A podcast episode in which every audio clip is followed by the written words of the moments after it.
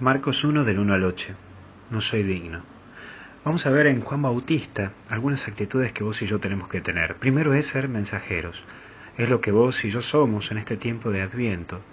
Anunciamos que no podemos terminar el año así nomás, que la vida no es un pasar así nomás, que nosotros hay un mensaje que vive en nuestro corazón, en nuestro interior, y ese mensaje es un mensaje de esperanza.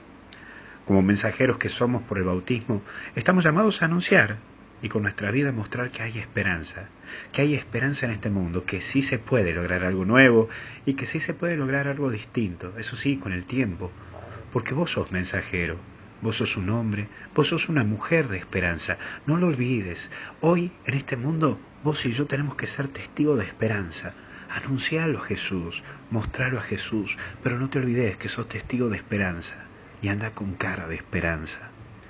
Pero también una segunda actitud que vemos en Juan Bautista es que grita. Hoy hay una sociedad adormecida. Hay que gritar. Y hay que gritar nuestras obras. No podemos victimizarnos ni hablar de las injusticias y que siempre nos pasa esto a nosotros.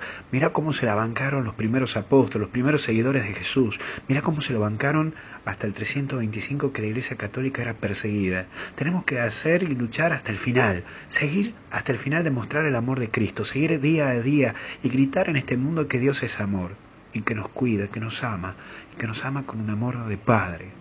Dejemos de victimizarnos. La iglesia ha surgido desde abajo, ha surgido desde la persecución, han surgido los testigos, los mártires, que han mostrado el amor de Dios incluso con su sangre.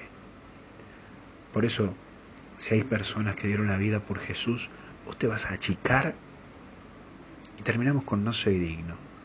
La humildad de los que no debe caracterizar como cristianos. Aprender que la vida es construir desde la raíz, desde abajo, desde lo profundo, desde lo sencillo.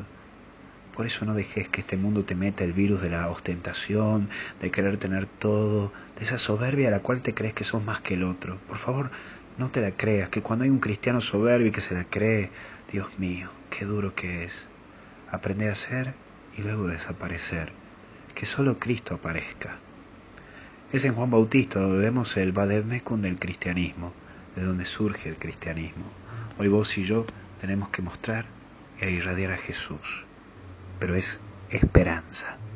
Que Dios te bendiga en el nombre del Padre, del Hijo y del Espíritu Santo. Cuídate.